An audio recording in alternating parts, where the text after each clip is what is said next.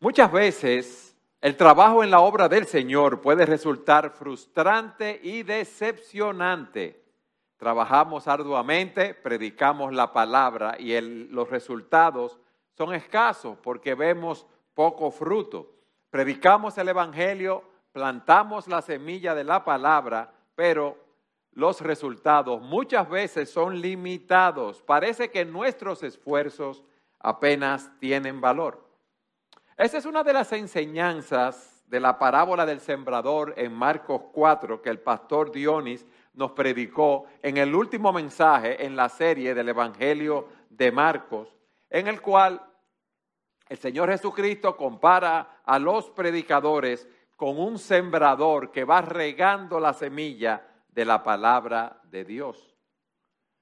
Como el pastor nos explicó, el Señor nos dice que esa semilla que va regando el, sembrador es la palabra y nos habló de los diferentes tipos de suelos, de los diferentes tipos de corazones y actitudes al recibir la palabra. Algunos eh, corazones son duros e incapaces de comprender la palabra, otros son superficiales y no perseveran cuando enfrentan dificultades. También hay corazones distraídos por las preocupaciones de este mundo y las riquezas, lo cual impide el crecimiento en la palabra. Sin embargo, nos habla de un cuarto suelo donde cae la semilla y son esos corazones receptivos y dispuestos que permiten que la palabra fructifique allí y produzca una cosecha abundante. Es como dice Marcos capítulo 4, versículo 20. Al distinguir la tierra buena de la mala, Jesús resaltó una diferencia fundamental entre ellas. La tierra buena se compone, ahora cita lo de Marcos, lo que oyen la palabra y la reciben y dan fruto. ¿Qué significa esto, hermanos? Que nosotros no debemos desanimarnos y debemos continuar predicando la palabra de Dios. Porque muchas veces le predicamos, invitamos personas a la iglesia y no vemos ningún resultado y muchos pueden decir, pero ven acá, ¿Por qué voy a seguir predicando el Evangelio a, mi cónyuge, a mis hijos, a mis hijas, a mis familiares, a mis compañeros de trabajo, compañeros de colegio y de universidad si no veo fruto? Miren, hay un misionero que fue a la India, Guillermo Carey, que se conoce como el padre del movimiento misionero moderno. Él trabajó en la India siete años desde que llegó. Y a los siete años fue que tuvo la primera conversión, la primera persona que fue bautizada. Él pasó 41 años en la India y fue muy fructífero en muchos sentidos. Pero en la India, ahora, ahora, eso fue en el año eh, por los 1800 eh, eh, aproximadamente, siempre ha habido muchísimos habitantes. Tengo entendido que la India ahora sobrepasó a la población china. Pero de todos esos millones, en 41 años de trabajo, ¿ustedes saben cuántas personas se convirtieron? 700 personas. Y usted diría, wow, eso es poco para trabajar 41 años en una nación con tantos millones de habitantes. Pero aún así, él no se desanimó y siguió predicando la palabra. Y dijo lo siguiente, el futuro es tan brillante como la promesa de Dios. Óigame bien. Él estaba confiando en que Dios iba a bendecir su palabra. Y él decía, espera grandes cosas de Dios, intenta grandes cosas para Dios.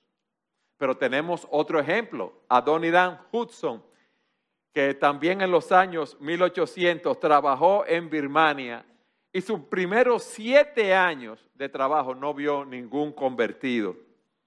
Óigame bien, ni, un ni una sola persona que se convirtiera hasta los siete años igualmente. Y luego de muchos años de trabajo, tengo entendido más de 20 años, solo vio 18 conversiones. Si usted estuviera allí predicando la palabra, ¿qué usted hubiera hecho? Usted empaca todo su motete, como decimos nosotros, y se va seguro. Pero miren lo que él dijo. Perdón, y ambos, el que estaba en la India y en Birmania, era pasando muchísimo trabajo, con muchas dificultades y con muchos problemas.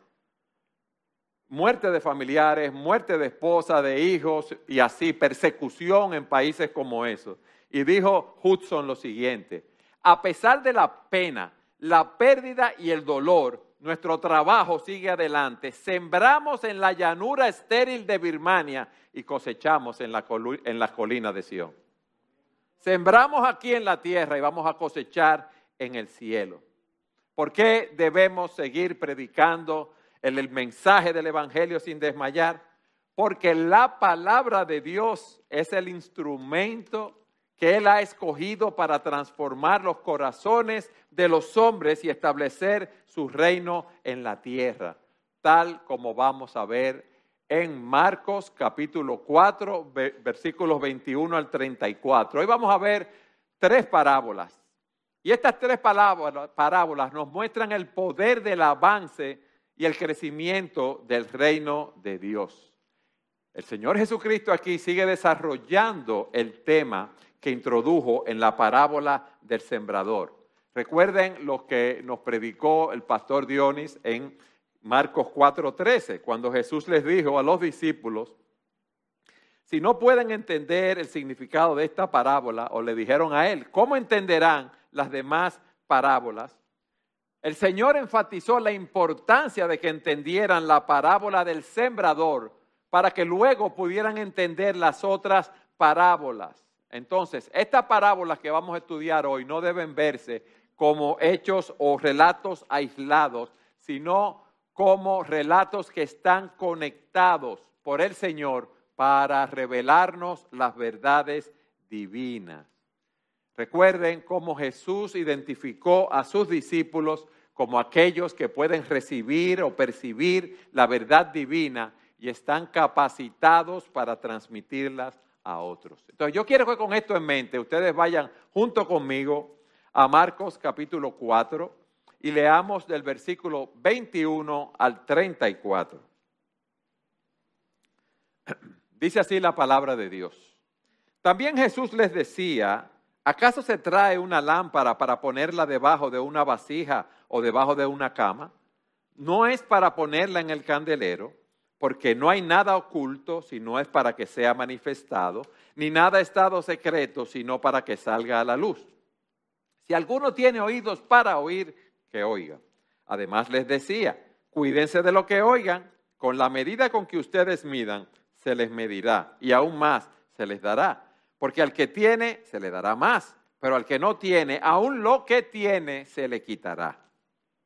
Jesús decía también, el reino de Dios es como un hombre que echa semilla en la tierra y se acuesta de noche y se levanta de día y la semilla brota y crece. ¿Cómo? Él no lo sabe.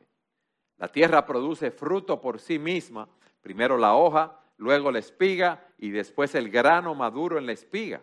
Y cuando el fruto lo permite, él enseguida mete la hoz porque ha llegado el tiempo de la siega. Versículo 30.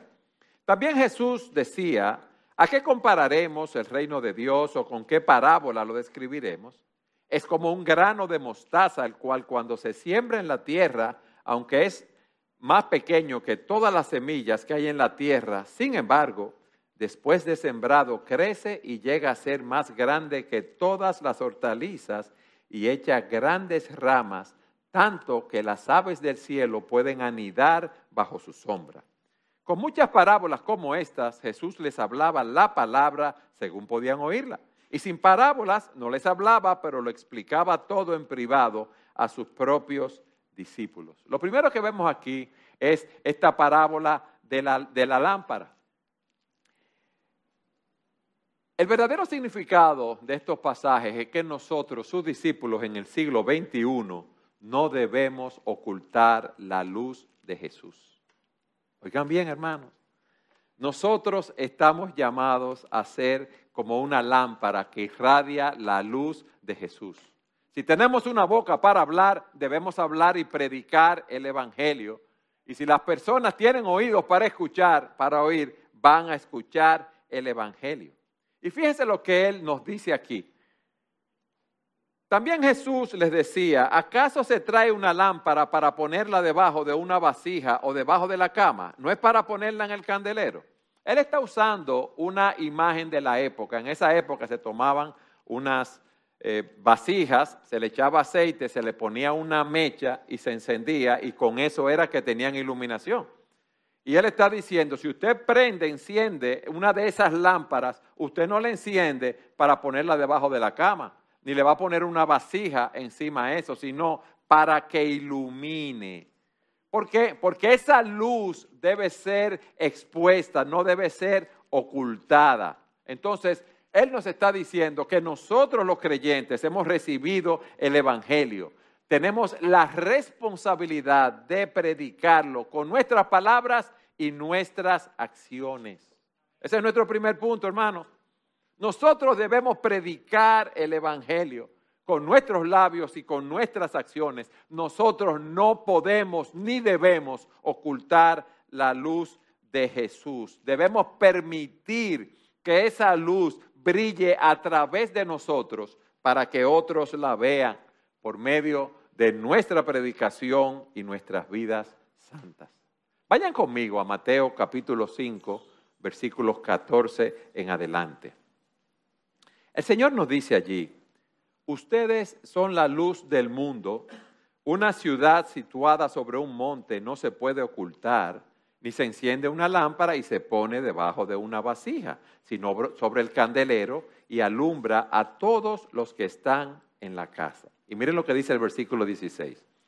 Así brille la luz de ustedes delante de los hombres para que vean sus buenas acciones y glorifiquen a su Padre que está en los cielos. Una vida de piedad es un testimonio convincente del poder salvador del Señor.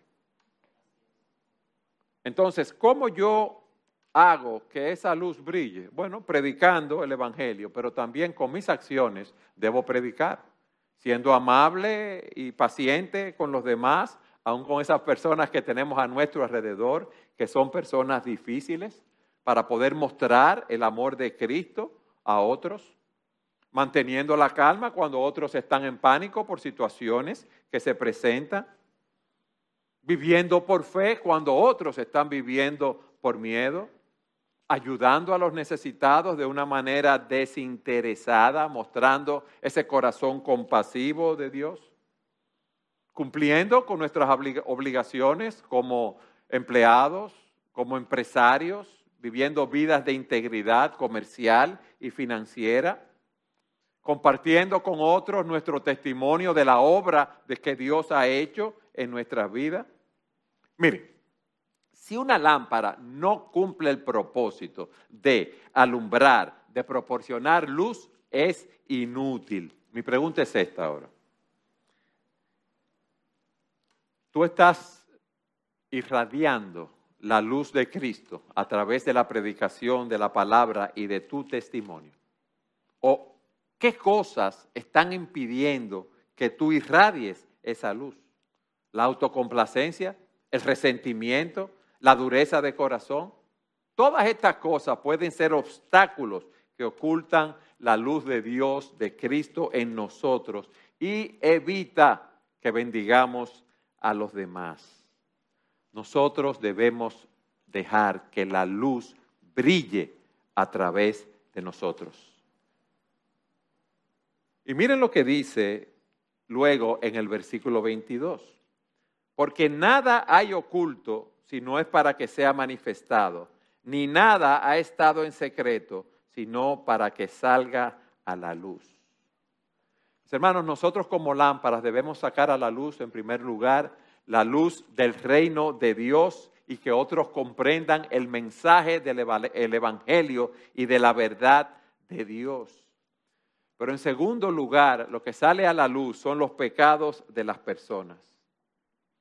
Va a haber un, llegará el día en que todo lo que está oculto será revelado.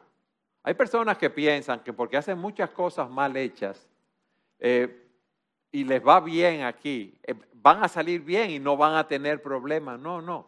Pero va a haber un día en que Dios va a juzgar los pecados de todos los hombres. Y cuando nosotros predicamos la palabra, cuando vivimos vida, vida piadosa, revelamos lo que está en oscuridad al mostrar la verdad de Dios. Eso no significa que nosotros vamos a estar diciéndole a todas las personas el pecado que tienen y lo vamos a señalar, no, sino que nuestras vidas lo van a reflejar. La pregunta es, ¿qué está reflejando tu vida con las personas a tu alrededor? ¿Tú estás mostrando una vida de piedad? ¿Tú estás alumbrando en ese sentido? Y miren la advertencia que Él nos da. Si alguno, versículo 23, si alguno tiene oídos para oír, que oiga. Versículo 24, además les decía, cuídense de lo que oigan, con la medida con que ustedes midan, se les medirá y aún más se les dará. Dice la nueva traducción viviente, el que tenga oídos para oír, debería escuchar y entender. O sea que nosotros, lo que escuchamos de la palabra, debemos darle una debida meditación y un debido peso. Debemos ser diligentes en aplicar la palabra de Dios en nuestras vidas para ser oyentes fructíferos. Y el Señor quería que sus discípulos entendieran esas verdades esenciales de su reino de manera clara. Presten, luego agregó, mucha atención a lo que oyen. En Lucas 8, 18, el pasaje paralelo dice, por tanto, tengan cuidado de cómo oyen. La forma como una persona responde a la luz presente en su vida es de suma importancia, porque le voy a decir algo. La salvación es aquí y ahora.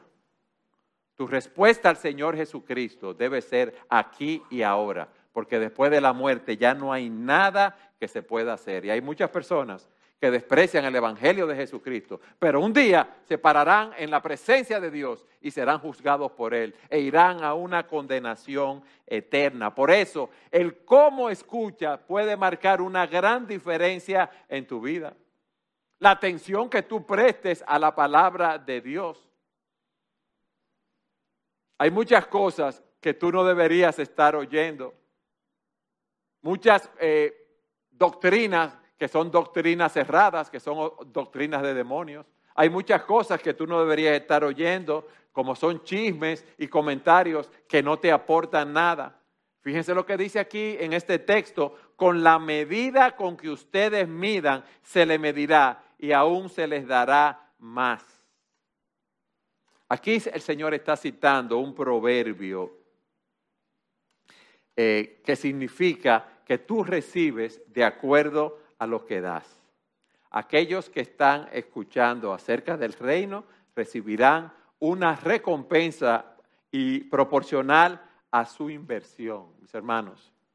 Cuando estamos escuchando la palabra, estamos creciendo espiritualmente, estamos siendo luz cada vez más. Pero miren cómo comenta ese versículo 24 en la última parte de la nueva traducción viviente.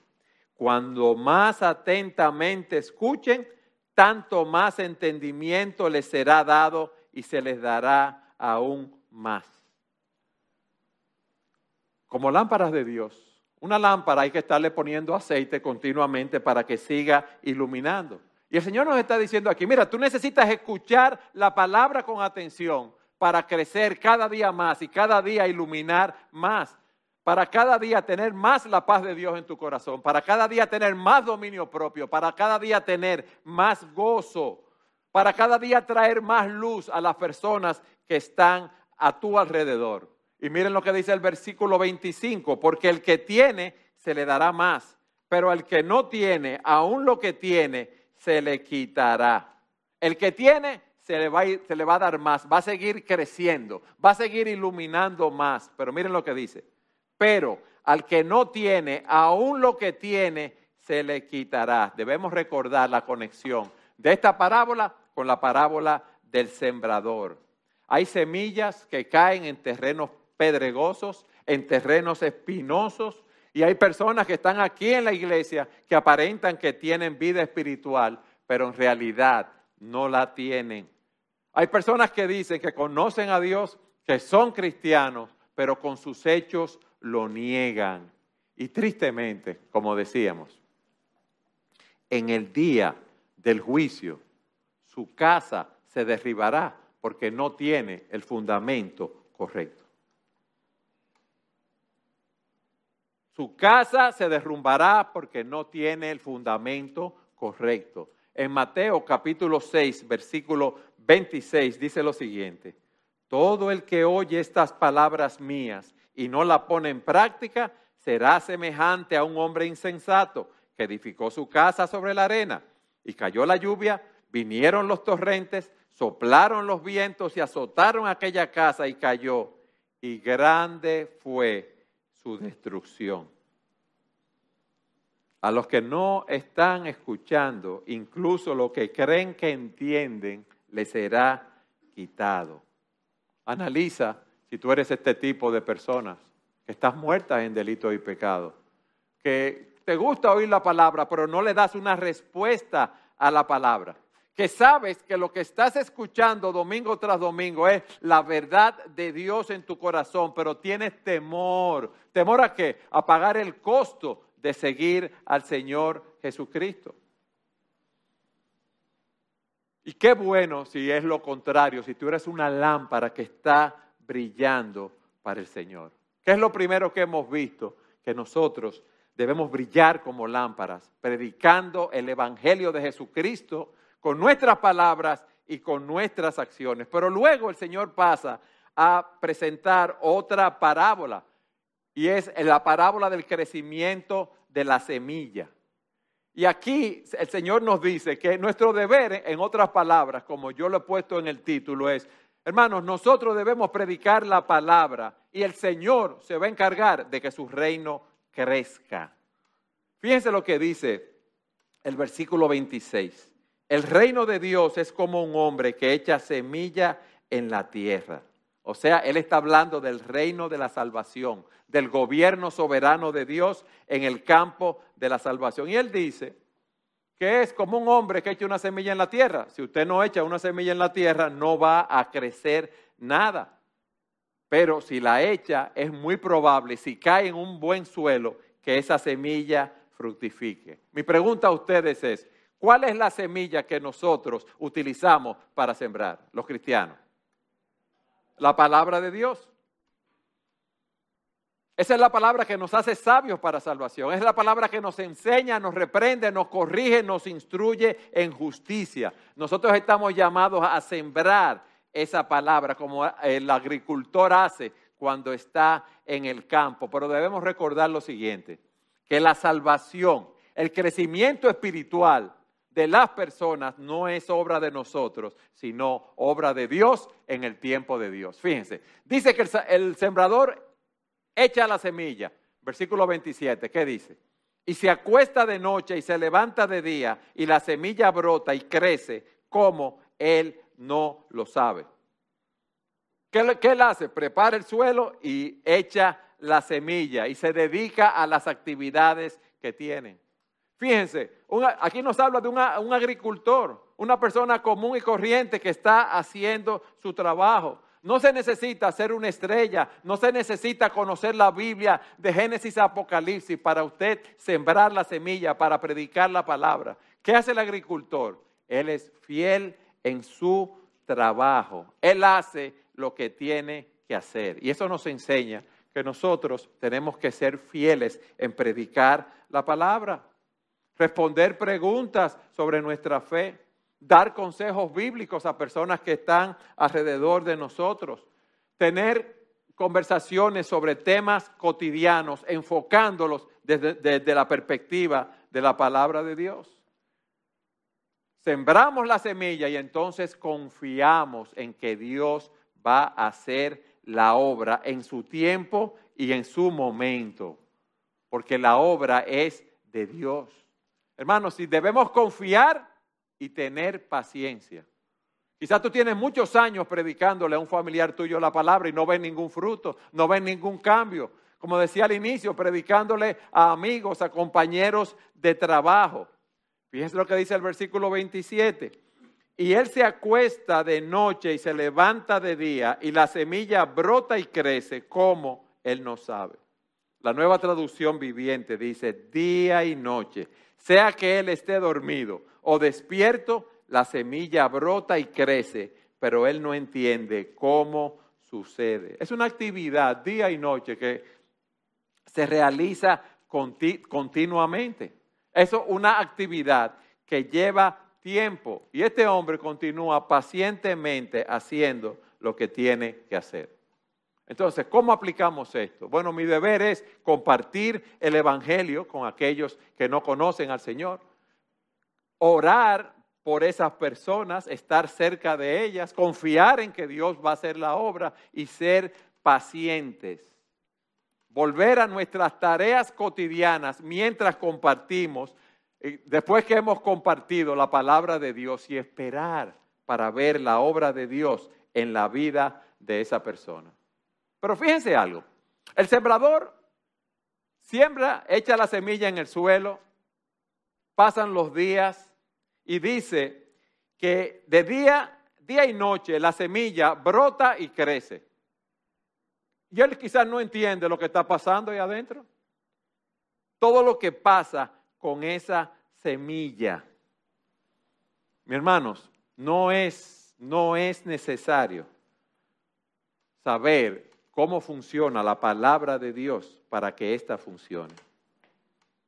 La palabra de Dios tiene el poder de Dios, que Dios la diseñó para cumplir su propósito. Entonces, ¿nosotros qué debemos hacer? Confiar, ser fieles, ser pacientes, sembrando la palabra de Dios. No podemos querer comprender la mente infinita de Dios y el trabajo que Dios está haciendo en nuestras vidas y en las vidas de las personas a, nuestra, a nuestro alrededor.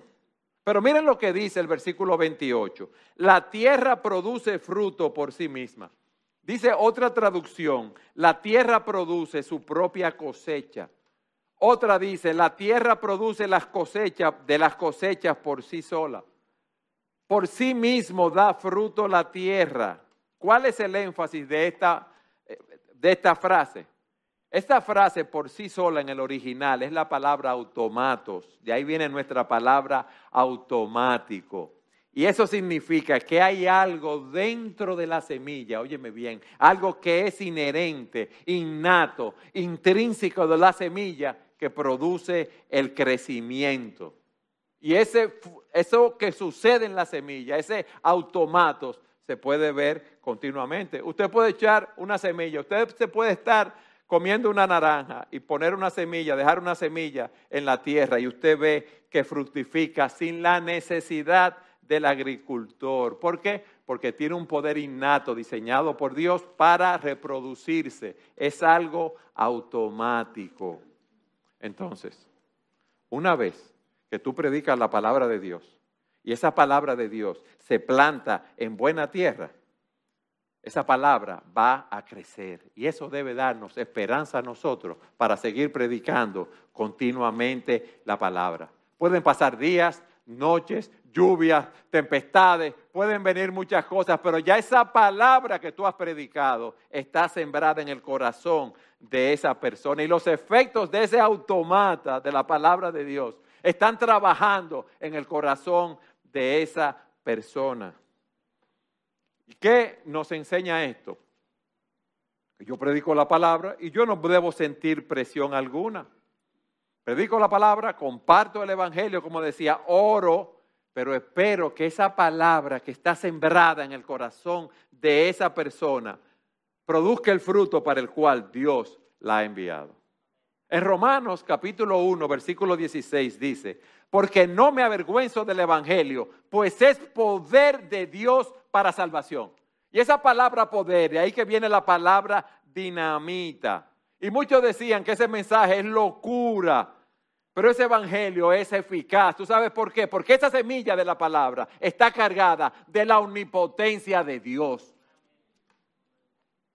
Y solo Dios puede vencer esa naturaleza pecaminosa del hombre y darle una nueva vida. Esa es la palabra que nos dice Hebreos, que es viva y eficaz, que es más cortante que toda espada de dos filos, que penetra hasta la división del alma y del espíritu, las coyunturas y los tuétanos, y es poderosa para discernir los pensamientos y las intenciones del corazón. Esos son los autómatas de la palabra de Dios. Y es importante que entendamos esta verdad, mis hermanos, porque eso es lo que obra para la, salvación de los pecadores y para nuestro crecimiento espiritual. Vayan conmigo a Isaías capítulo 55, versículos 10 y 11.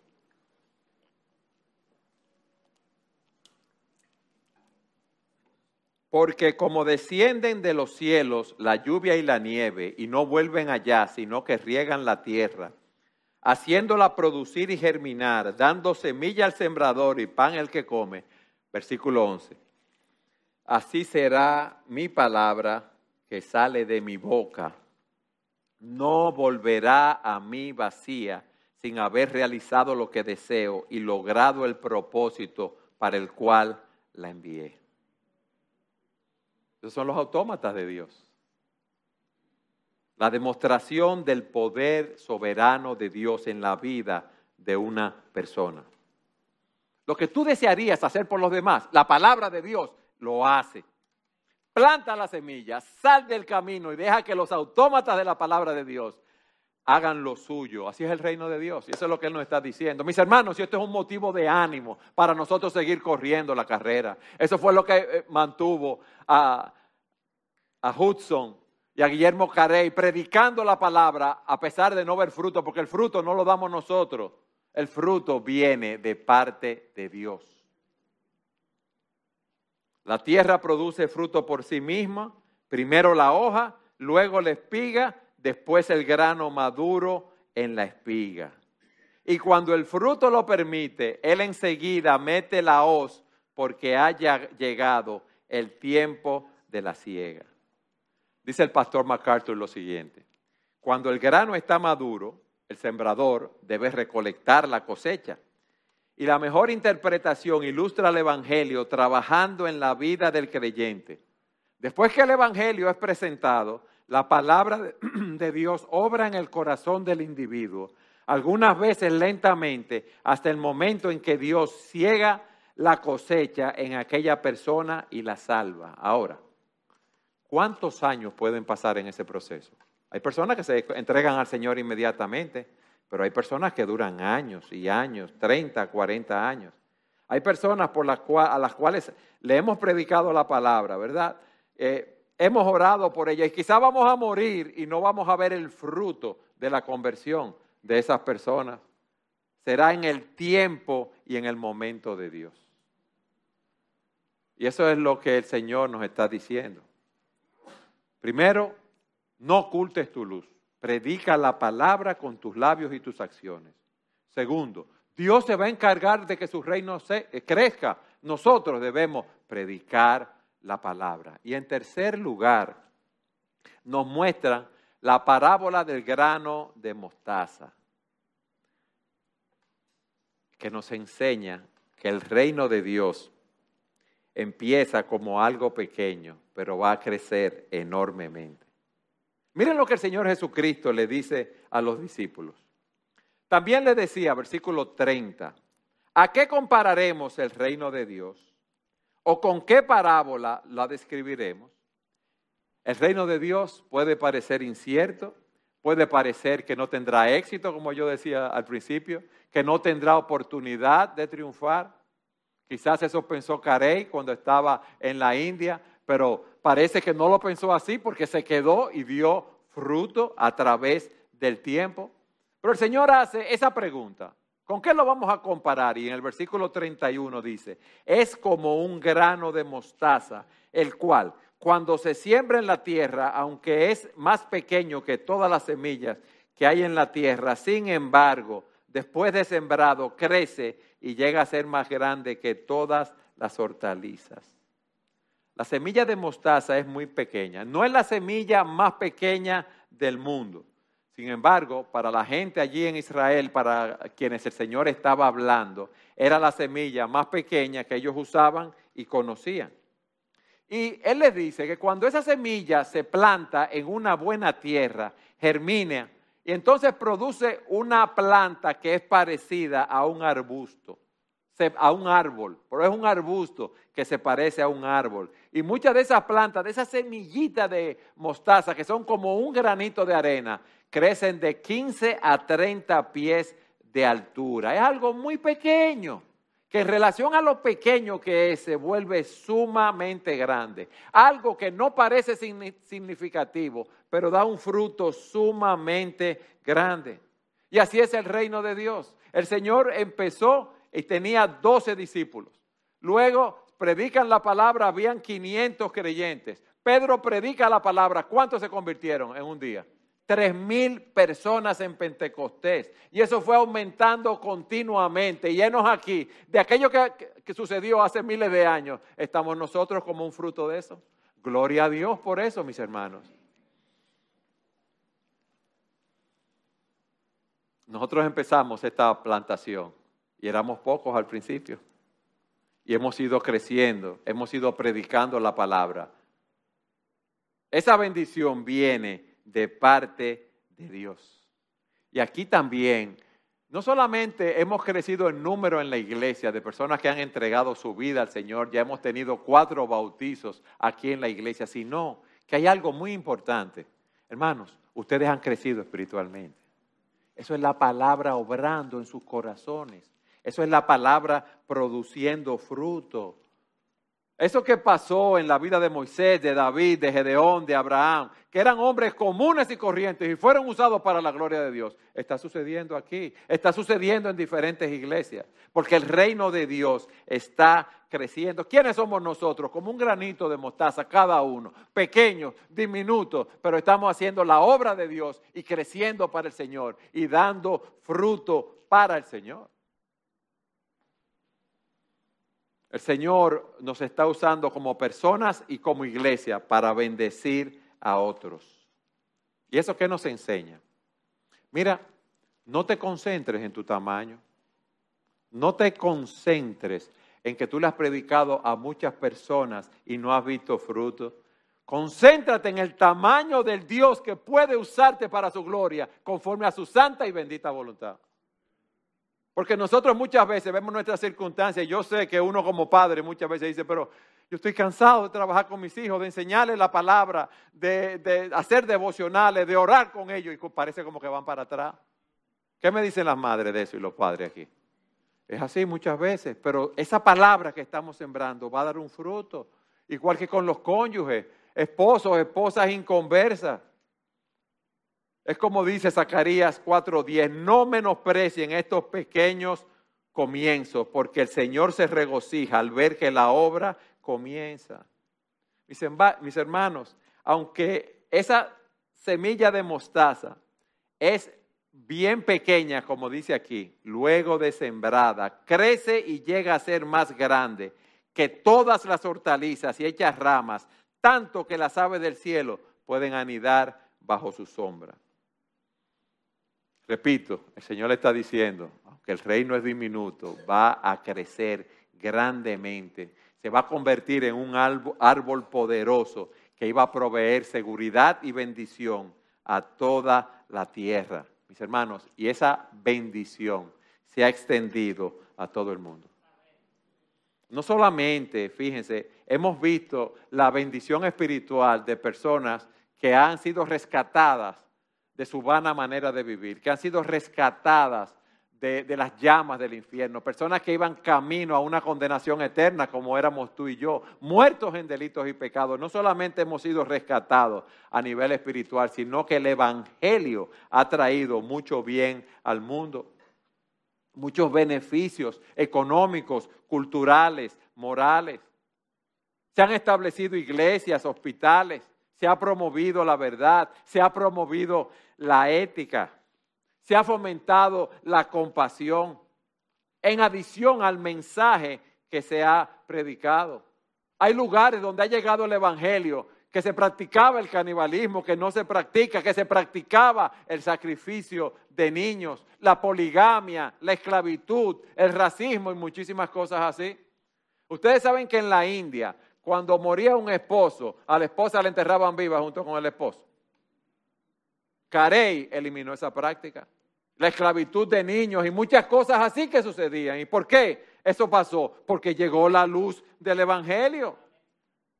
Había niños desamparados, como lo, hay aquí en todas partes del mundo. Se fundan los, los orfanatos, se cuida a los enfermos, a los afligidos.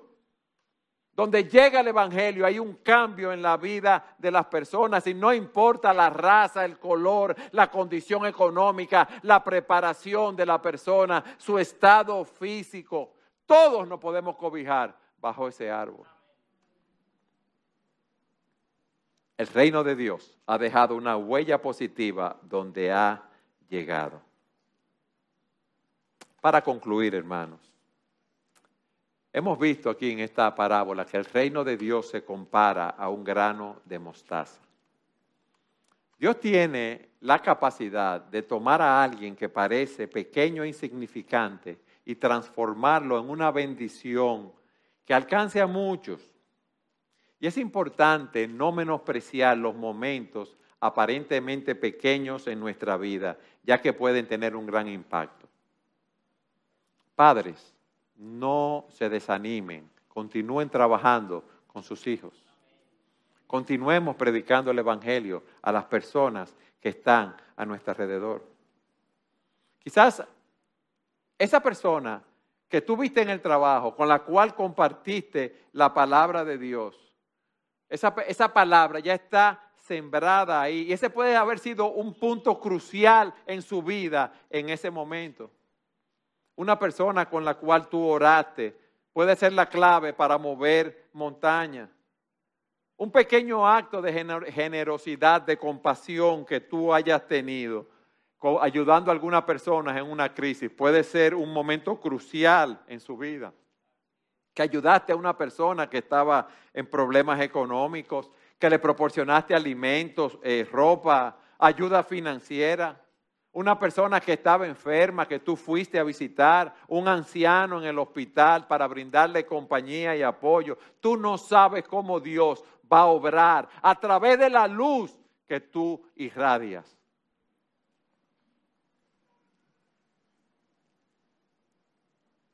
Hay personas que inclusive eh, han estado en situaciones difíciles y ha llegado alguien, le ha predicado el Evangelio y luego esa persona le ha dicho, mira, yo estaba hasta pensando en suicidarme y cuando tú viniste y me predicaste la palabra, eso fue algo crucial en mi vida. Esas cosas que para uno quizás son pequeñas pueden convertirse en grandes cosas.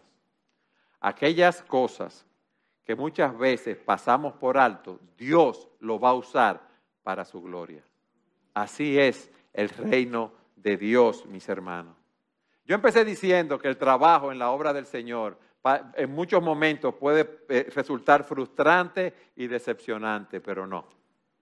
Nosotros debemos continuar sembrando esa palabra sin ocultar la luz de Jesús, irradiando la luz del Señor. Nosotros debemos continuar predicando esa palabra porque es Dios que va a hacer que su reino crezca y ese reino Puede parecer esa obra que tú haces algo pequeño e insignificante, pero va a crecer enormemente para la gloria de Dios. Déjenme decirles, hermanos, para terminar, que para mí el haber estudiado este tema ha sido un gran estímulo para continuar corriendo la carrera, viendo cómo la obra es del Señor, que la obra no es de nosotros. Hay diferentes tipos de suelos, como nos predicó el pastor Dionis, y es verdad que va a haber personas endurecidas, pero va a haber suelo donde esa palabra va a fructificar. Y nosotros queremos ver ese fruto, mis hermanos.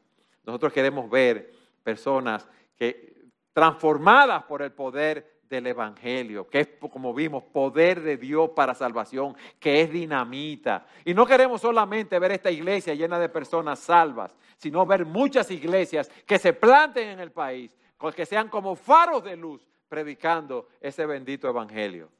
Porque hermanos, todo esto va a pasar.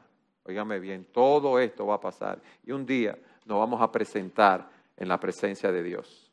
Y todos aquellos que no estén vestidos con la justicia de Cristo, tristemente, irán a una condenación eterna. Hermanos, y es cosa horrenda caer en las manos del Dios vivo. Es cosa horrenda ir donde será el lloro y el crujir de dientes Hermanos, cuando yo pienso en lo que es el infierno, es algo terrible del cual no podemos salir. Pero qué bueno que Cristo vino para darnos salvación, para darnos una esperanza. Qué bueno que Dios amó de tal manera al mundo que dio a su Hijo unigénito para que todo aquel que en Él crea no se pierda, mas tenga vida eterna. Y ese es el mensaje que nosotros debemos estar predicando hasta que el Señor venga. Amén.